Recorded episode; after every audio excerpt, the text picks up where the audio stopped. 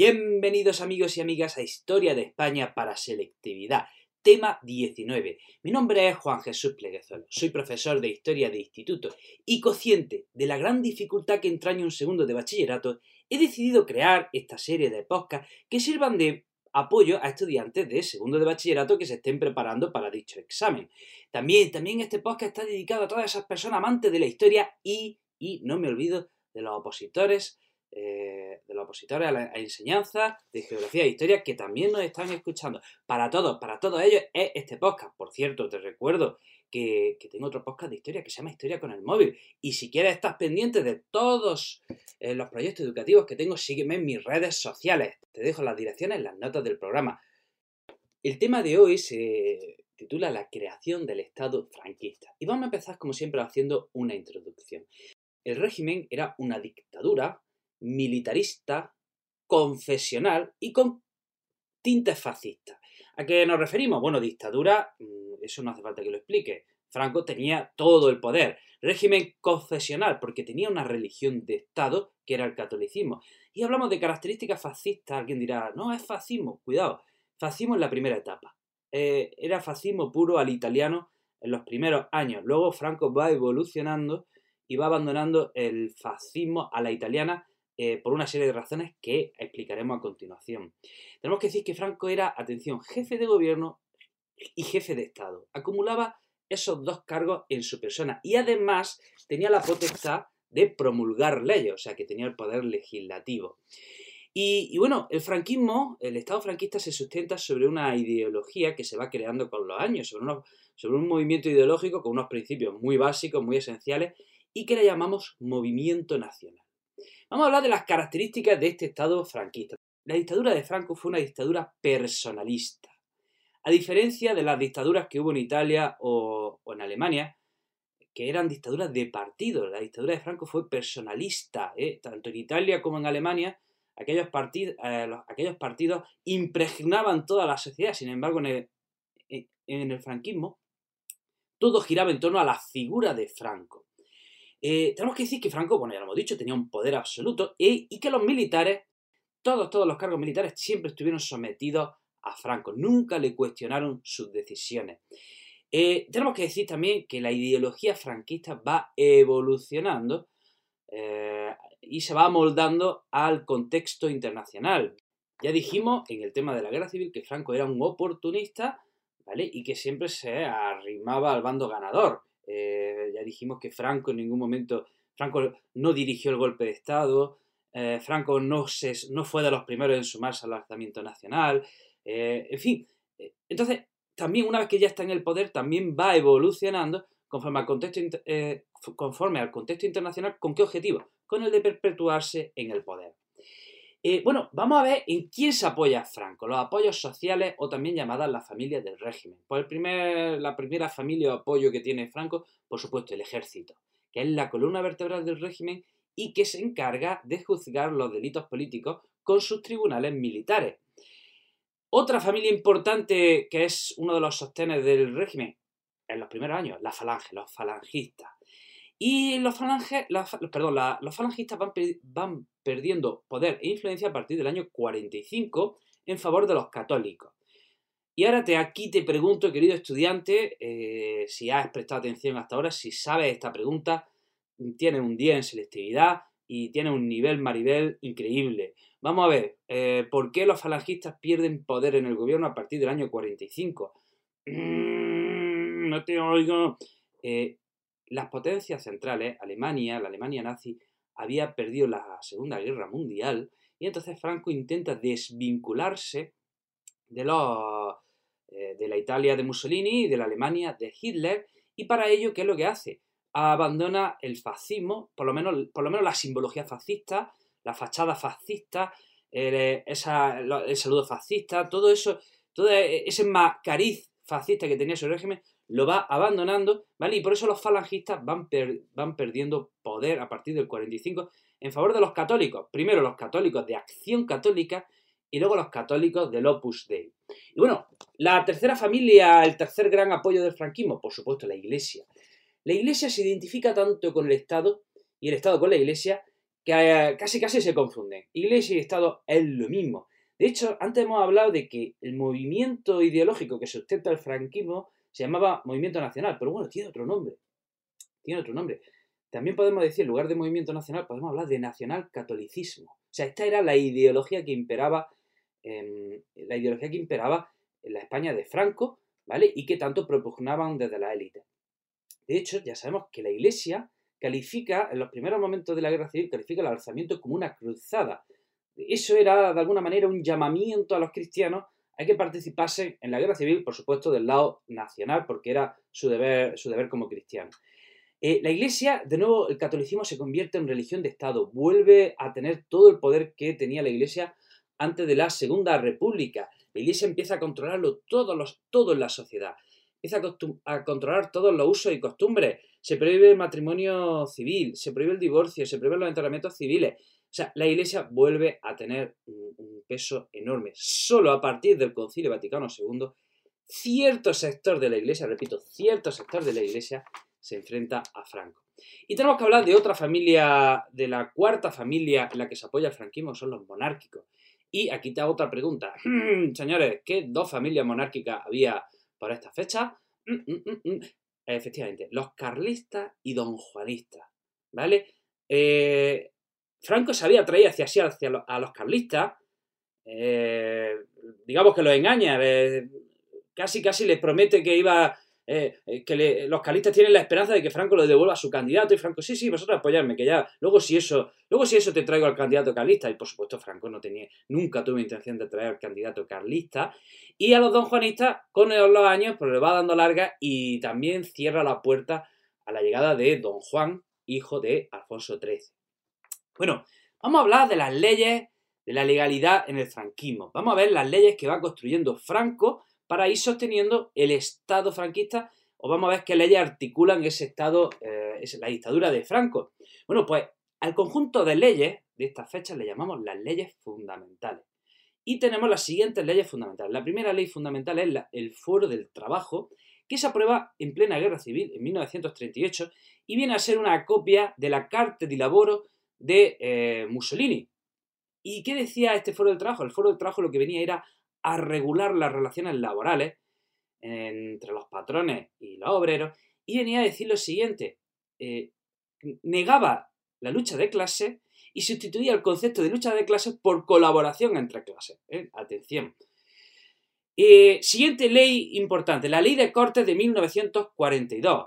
Franco efectivamente establece unas cortes con carácter consultivo, cuyos miembros les llamamos procuradores y y bueno, los procuradores, por supuesto, dependían, eran nombrados por el régimen, eran nombrados desde arriba y solían representar sectores de la sociedad como eran los sindicatos verticales, la Cámara de Comercio, los municipios, etc. Luego tenemos eh, otra ley fundamental que es el fuero de los españoles que se aprueba en 1945. 1945, subrayo 1945. ¿Qué pasa en el 45? Que pierden las potencias centrales y Franco intenta desvincularse de los nazis, de los, de los nazis alemanes, de los fascistas italianos. ¿Y cómo, cómo lo hace? Intenta disfrazar su régimen de como si fuese una democracia. Eh, ya fijaros como que ya tenemos cortes. Y ahora aprueba una ley que es el fuero de los españoles. ¿Y qué es el fuero? Pues un conjunto de derechos y deberes que le correspondían a los españoles. Alguien dirá, esto es como una constitución. Cuidado, la constitución tiene que estar aprobada en un parlamento que representa al pueblo. ¿Vale? O sea, que el Foro de los Españoles no le podemos llamar Constitución. Y entonces se recogían una serie de derechos y deberes que tenían los españoles, pero, pero, siempre, siempre, por supuesto, lo primero, lo primero, lo primero era la dictadura, lo primero era el régimen, lo primero era el poder, así que los derechos nunca podían contravenir al poder franquista. Luego tenemos que hablar la ley de referéndum nacional, otra vez, 1945. ¿Qué decía esta ley de referéndum nacional? Pues daba la posibilidad al gobierno, a Franco, de someter a referéndum distintos proyectos que a él se le ocurriese. De hecho, a lo largo del franquismo se convocaron dos referéndums, eh, dos referéndums, ¿vale? Eh, entonces, de nuevo, ¿qué está intentando Franco? Desvincularse de las potencias centrales y darle cierto cariz democrático a su dictadura. Luego tenemos otra ley que se llama la ley de sucesión a la jefatura del Estado. Y atención, que esto tiene miga. Esta ley de sucesión a la jefatura del Estado eh, proclama a España como reino. define a España como un reino, pero a la vez eh, da, perpetúa a Franco en el poder. O sea, que España es un reino sin rey, ahí lo lleva. ¿eh? O sea, esa es, esa es la forma de gobierno en la que se constituye eh, España. y hay que decir que definitivamente se le cierra las puertas a don Juan. don Juan en 1945 había publicado el manifiesto de Lausana y pedía una transición democrática.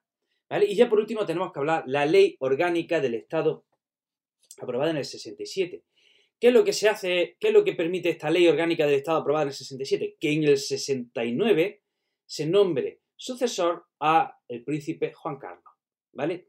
Entonces, estas son las leyes fundamentales. Fuero del trabajo, que regula las relaciones laborales entre los trabajadores, la ley de cortes, que aprueba una ley, eh, que, aprueba, eh, que establece unas cortes de procuradores, el Foro de los Españoles, que es un conjunto de leyes de derechos y, deberes de los españoles, la Ley de Referéndum Nacional, que da la posibilidad de aprobar referéndum por el pueblo, la Ley de Sucesión a la Jefatura del Estado, eh, que establece que España es un reino, y también tenemos que hablar de la Ley Orgánica del Estado del 67, que dará como consecuencia el nombramiento del príncipe Juan Carlos como sucesor en la jefatura del Estado.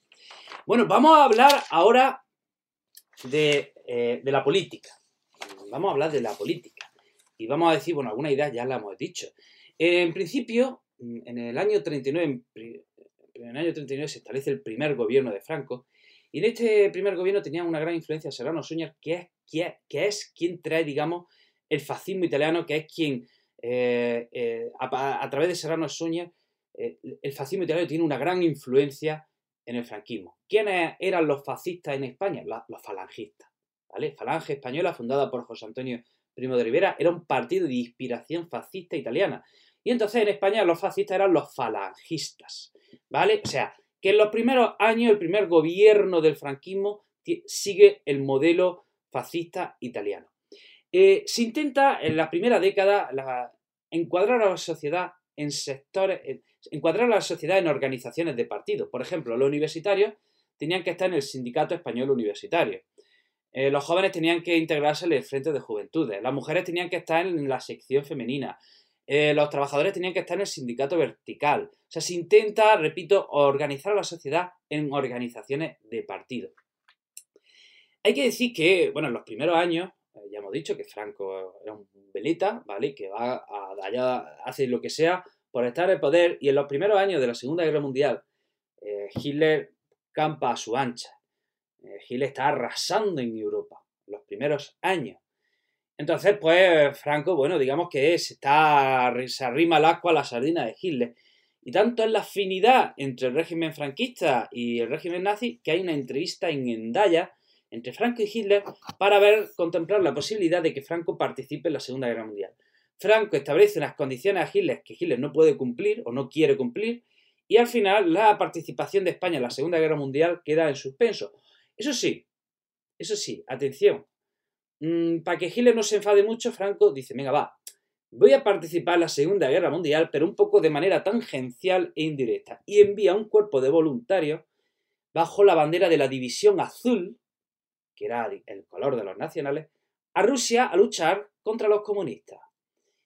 Entonces, ojo, la División Azul, primero, al menos es lo que decía el régimen, era un cuerpo de voluntarios y atención, no va bajo la bandera española. No va bajo la bandera española, va bajo la bandera de la División Azul. Y va a luchar contra los comunistas. Eh, ¿Por qué?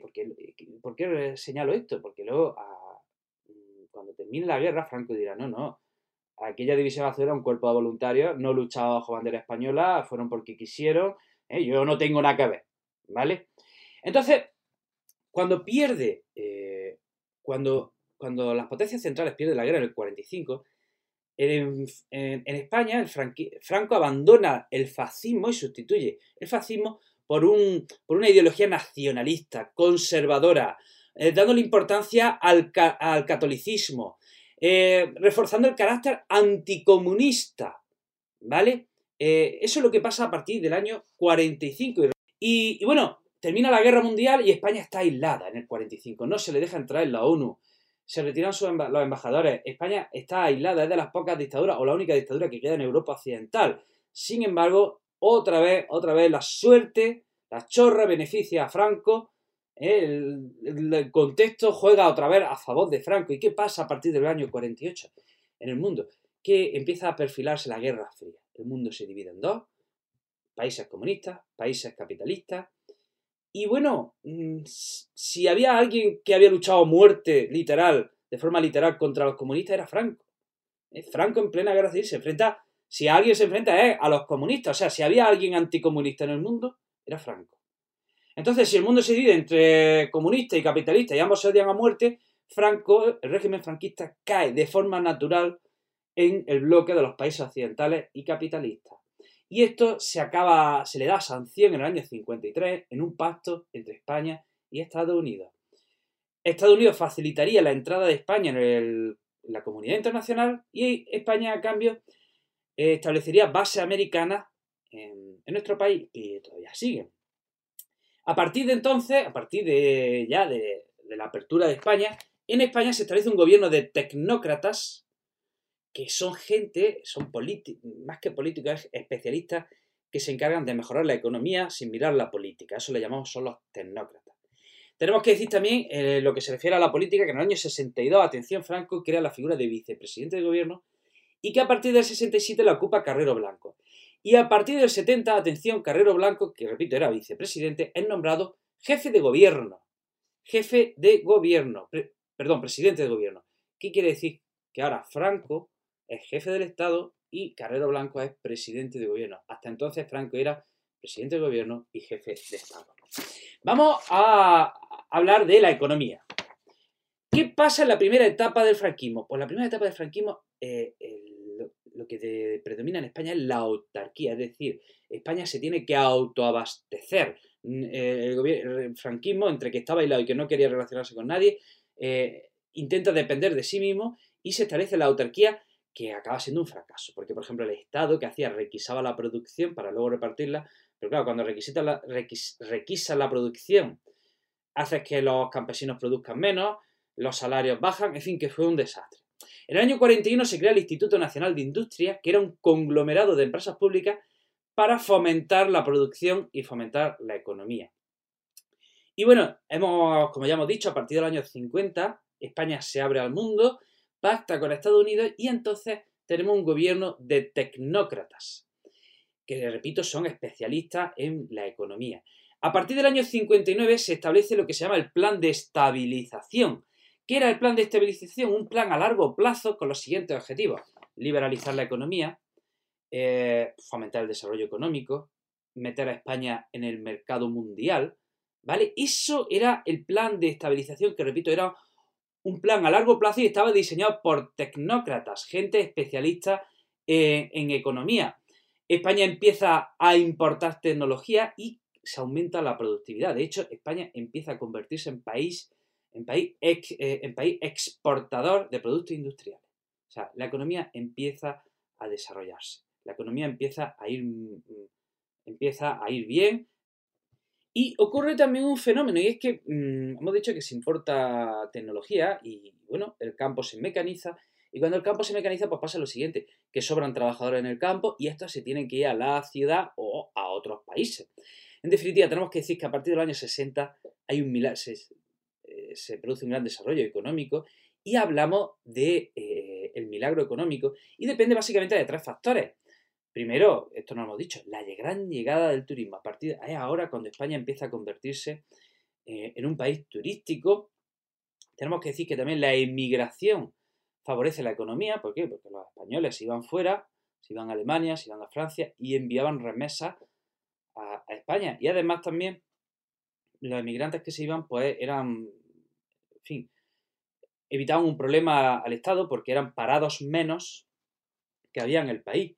Y también tenemos que decir que es importante las inversiones extranjeras que se produjeron durante estos años. Gracias a estos tres factores, el turismo, la inmigración y las inversiones extranjeras, eh, España eh, tiene, lo que se llama el milagro económico. Vamos a hablar ahora de, la represión. A partir de los años 40 la represión fue sistemática. En el 39 se aprueba, se aprueba la ley de responsabilidades, la ley de responsabilidades políticas. ¿Y qué decía esta ley? Pues que había que perseguir a todo aquel que hubiese mm, colaborado con el enemigo. Y además tenían carácter retroactivo, o sea que cualquiera que hubiese sido sospechoso de estar en la guerra civil en el bando enemigo iba a ser juzgado. También se aprueba la ley de represión de masonería y el comunismo. Y, bueno, estas leyes, eh, ¿qué es lo que hace? Pues que siembran un ambiente de sospecha, de desconfianza, porque cualquiera que fuese denunciado estaba en un, serio problema. Durante los años 40, eh, ya terminada la guerra civil, hay gente que sigue la lucha armada. Hay gente que sigue luchando contra el franquismo con las armas. Y llamamos, hay una guerrilla que se refugia en los montes, que son los maquis, y hasta el año 47 estas partidas de guerrilleros siguen combatiendo el franquismo. Hasta el año 47 ya van decayendo. En el año 50 empieza a haber huelgas de obreros en Bilbao y en Barcelona, pues sobre todo porque los salarios eran muy bajos. Sorprende también por esas fechas que hubiese manifestaciones en la universidad. Y a partir del año 63 se suprimen los tribunales militares y se sustituye por el Tribunal de Orden Público, que lo que hacía era juzgar todo tipo de delitos, desde el terrorismo a la huelga, al reparto de octavillas, etc. Y bueno, es a partir del año 60 cuando de verdad se forja una oposición al franquismo.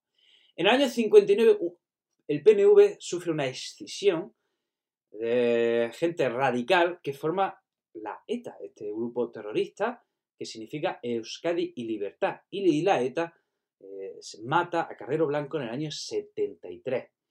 Tenemos que decir también que en el año 62 la oposición al franquismo se reúne en Múnich y aconseja a la comunidad internacional que España no entre en la comunidad económica europea. Tenemos que decir también que el Concilio Vaticano II liberaliza la Iglesia, moderniza la Iglesia, y entonces en España, dentro de la Iglesia, empieza a haber un sector que pide más libertad al franquismo, entre ellos el cardenal Tarancón, que hablaba de libertades políticas, de la importancia de, que hubiera eh, libertades políticas. En la universidad también se producen muchas manifestaciones estudiantiles, el SEU se acaba suprimiendo, el movimiento obrero, por supuesto, empieza también un movimiento huelguista, que en principio la huelga hablan de las condiciones laborales y de la subida de salarios, pero es que luego el movimiento obrero, que se mueve la clandestinidad, eh, adquiere un cariz político. Eh, se, eh, se, forman en estas fechas también comisiones obreras en la clandestinidad, que es predominantemente comunista. Y bueno, ya tenemos que hablar que en el año 70 eh, Arias Navarro es jefe, sustituye a Carrero Blanco, en el año 73, cuando Carrero Blanco muere, es sustituido por, Arias, Navarro y es nombrado jefe de gobierno. Felipe González, por esta fecha, ya era líder del PSOE y, atención, abandona, abandona toda mm, señal, identificación del PSOE con el marxismo. Y en el verano del 75, bueno, el régimen está ya cayendo, Franco está mayor, hay protestas en España por, para que no se condene a varios condenados de ETA. Y se produce también en los últimos días, ya un mes antes de que Franco muriese, la Marcha Verde, en la que el gobierno marroquí eh, ocupa el Sáhara español. Así que el 20 de noviembre de 1975 Franco muere y empieza eh, este mismo día, días después empieza lo que llamamos transición, pero eso es en, eh, lo vemos en el capítulo, en el tema siguiente. Querido amigo, querida amiga, espero que este tema te haya servido un poquito eh, para tus estudios, que ya tienes, tienes aquí cerquita el examen. Mucho ánimo. Te mando un fuerte abrazo y te espero en el próximo programa.